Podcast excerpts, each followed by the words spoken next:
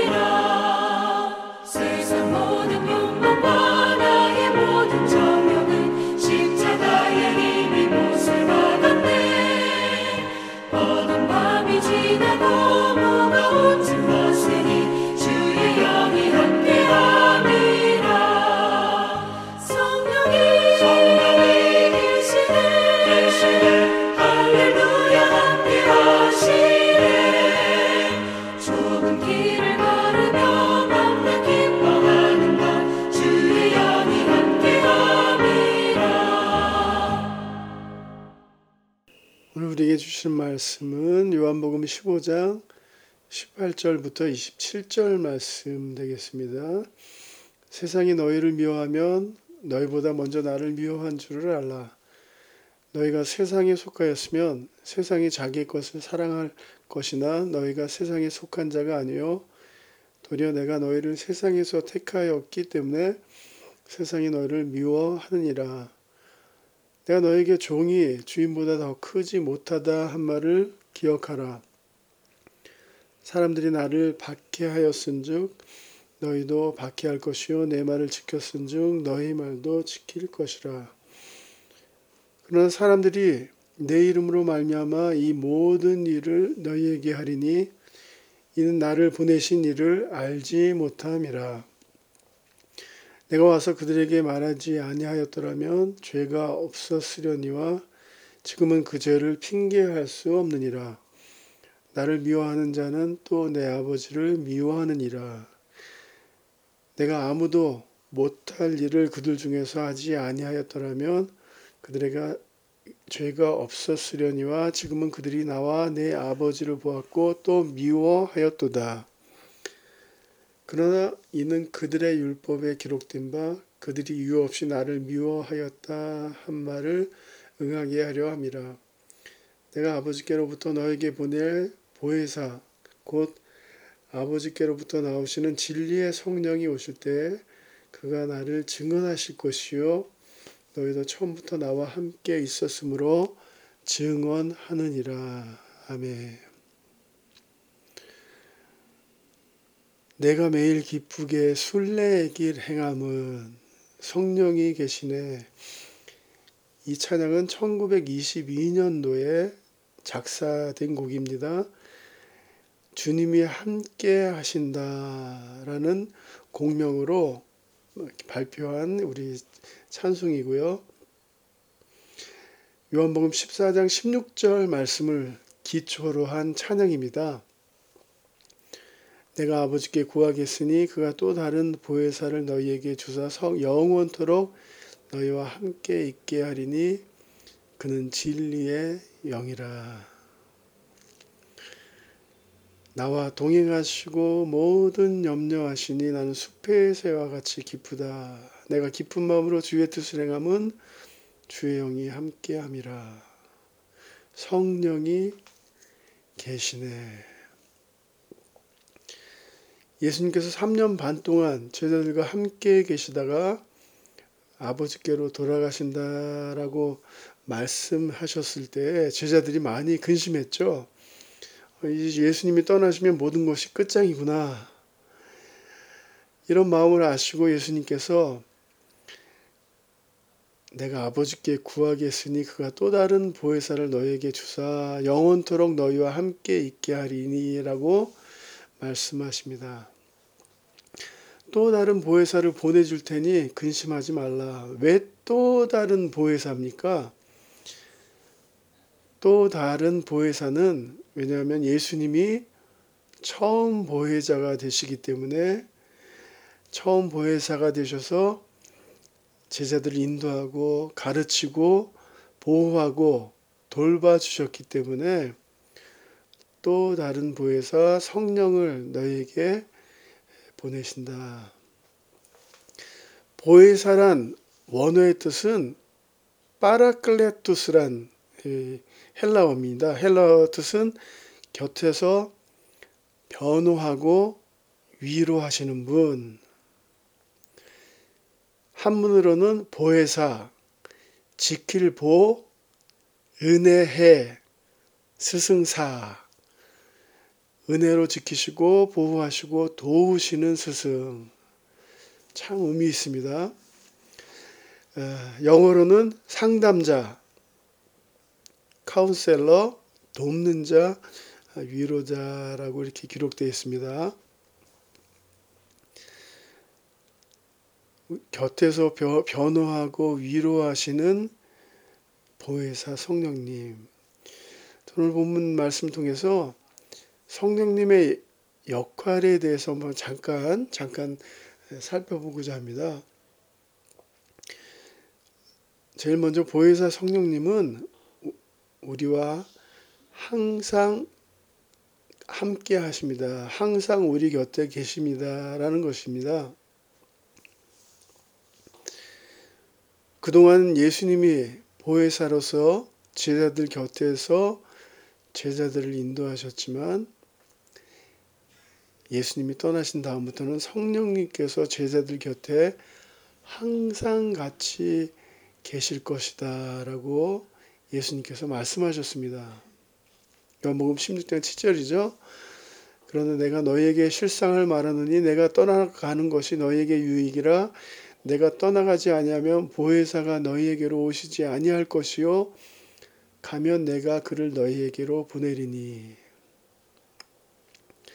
예수님이 육체로 계시면 시공간에 제한을 받, 받으시지만 성령으로 오시면 시간과 공간을 초월해서 역사하시기 때문에 주님의 이름으로 모이는 곳에는 동시에 어디든지 그들과 함께 하실 수 있다. 보혜사 성령님께서 제자들과 함께 계시다. 사랑하는 성도님들, 보혜사 성령님이 우리를 돕기 위해서 항상 함께 계심을 믿으시기 주님의 이름으로 도전합니다. 보혜사 성령님께서 지금 우리와 함께 계십니다. 우리와 함께 계시고 늘 동행하시고 절대로 떠나시지 않고 아, 우리를 우리와 함께 계신다. 또한 이 보혜사 성령께서는 우리에게 위로를 주십니다. 위로자 되시고 공동 번역은 돕는 자로 번역됐습니다. 돕는 자 성령님 우리를 도우십니다. 우리가 슬피 울 때, 힘들 때, 피곤하고 지칠 때 우리에게 힘과 용기를 주시는 새로운 힘을 더하여 주시는 분이 성령님이 되신다. 로마서 8장 26절 보면요. 이와 같이 성령도 우리의 연약함을 도우시나니. 들으셨습니까? 이와 같이 성령도 우리의 연약함을 도우시나니 우리가 마땅히 기도할 바를 알지 못하나 오직 성령이 말할 수 없는 탄식으로 우리를 위하여 친히 간구하시느니라. 성령님께서 우리의 연약함을 도우십니다. 사랑하는 성도님들 얼마나 귀합니까? 성령님께서 파라클레토 성령님께서 우리 보혜사 성령님께서 우리와 영원토록 함께 계시고 우리의 연약함을 도우십니다. 그런 경험 해보시지 않았습니까? 정말 걱정되고 앞이 캄캄할 때 어떻게 되지? 그런데 찬양이 터져요. 나와 동행하시고 모든 염려하시니 나는 숲의 새와 같이 기쁘다. 성령이 계시네. 나와 동행하시고 나의 모든 염려하시니 또한 보혜사는 상담자가 되신다. 카운셀러, 볼트게스로는. 콘셀리에로. 문제를 안고 계십니까? 문제 없는 사람이 어디 있겠습니까? 먼저 사람과 의논하기 전에 우리의 상담자가 되시는 상담자가 되시는 성령님과 상담하여 문제를 해결받는 체험의 소유자가 되시길 주님의 이름으로 도전합니다. 성령님께서 우리의 상담자가 되신다. 저는 이 팬데믹 기간에 많은 사람들을 상담해주고 그들의 어, 위로하고 또 어떨 때는 지적해야 되고 전 그때마다 상담자 대신 성령님의 도움을 구합니다. 성령님, 제가 지금 어떤 말을 해야 될까요? 제가 이런 말을 해도 될까요? 안 될까요? 이런 결정을 내려도 될까요? 말, 되, 되나요? 말아야 되나요? 성령님 좀 도와주세요. 우리 인생 적고 큰 문제들을 많이 만나게 되지만 이때 사람과 의논하기 전에 먼저 성령님과 기도와 말씀을 통해서 모든 문제를 아뢰시길 주님의 이름으로 도전합니다. 너희 염려를 다 주께 맡겨버리라. 이는 저가 너희를 권고하심이니라. 베드로전서 5장 7절 말씀입니다. 우리의 염려와 근심을 다 죽게 하려면 성령님께서 바른 길을 우리에게 보여주신다. 또 성령님께서는 진리의 성령님 되십니다. 성령님은 우리에게 진리의 성령으로 오셔서 주의 말씀을 깨닫게 만들어 주십니다.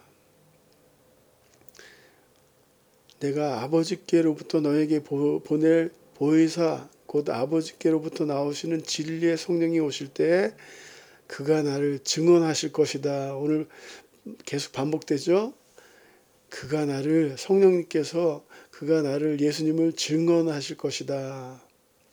성령은 진리의 영입니다. 우리가 예수 믿기 전에는 깨닫지 못하던 그런 진리들을 깨닫게 만들어 주신다는 것입니다. 그러므로 우리가 누굴 누굴 전도하기 위해서 예수님 모르는 사람들 전도하기 위해서 우리가 먼저 해야 될 게 있다면 기도해야 돼요. 기도해서 진리의 성령님께서 저 사람에게 임하사 진리가 깨달아지게 해 주시옵소서. 우리 우리 주위에서 우리 교회에서 그런 간증 많이 듣지 않습니까? 그렇게 믿어지지 않던 하나님의 말씀이 하나님의 진리들이 어, 어느 날부터 믿어지고 깨달아지고 어, 눈물을 흘리게 되었더라. 성령님은 진리의 성령님, 진리의 영이십니다. 우리와 동행하시고 우리의 도움자 되시고 상담자 되시고 진리의 영 되신 우리 성령 성령님을 우리가 해야 될 것은요. 오늘 해야 될 것은 성령 충만을 사모하며 부르짖어 기도해야 된다라는 것이죠. 어떻게 성령 충만을 받는가? 사모함이 있어야 돼요. 사모하는 자에게 하나님께서 성령을 주십니다. 성령 충만을 허락하십니다. 요한복음 11장 말씀 우리가 잘 아는 말씀 아닙니까? 너희 중에 아버지자 아버지 된 자로서 누가 아들이 생선을 달라 하면 생선 대신에 뱀을 주며 알을 달라 하면 정가를 주겠느냐? 너희가 악할지라도 좋은 것을 자식에게 줄줄 알거든 하물며 너희 하늘 아버지께서 구하는 자에게 성령을 주시지 않겠느냐? 너희 하늘 아버지께서 구하는 자에게 성령을 주시지 않겠느냐? 오늘 말씀 적용해 봅니다. 오늘 말씀 적용해 보면서 오늘 우리가 같이 불렀던 찬송 계속해서 한번 좀 반- 반복해서 불어보시기 바랍니다. 성령이 계시네, 할렐루야 함께 하시네. 좁은 길을 걸어도 항상 기뻐하는 이유는 성령님께서 함께 하시기 때문에 이 찬송 계속해서 반복하시고요. 성령님을 사모하시길 주님의 이름으로 도전합니다. 오늘 하루 성령 충만하기 원합니다. 아버지 성령 충만을 원합니다. 사모합니다. 계속해서 기도하시고요. 보혜사 성령님 파라클레토스 곁에서 변호하고 위로하시는 상담자 상담자 되시고 위로자 되시고 우리를 도우시는 진리의 성령님과 오늘 하루 동행하시길 주님의 이름으로 축복합니다. 우리 같이 기도하십니다. 하나님 성령 충만한 오늘 하루 되게 도와주시옵소서. 그래서 위로하시고 도우시고 바른 판단을 내릴 수 있도록 바른 길을 보여주시는 그 성령님을 경험하는 성령 충만한 삶을 사는 우리 연합 교우들 될 수 있도록 축복해 주실 줄 믿고 모든 말씀 예수님의 이름으로 기도드렸사옵나이다. 아멘.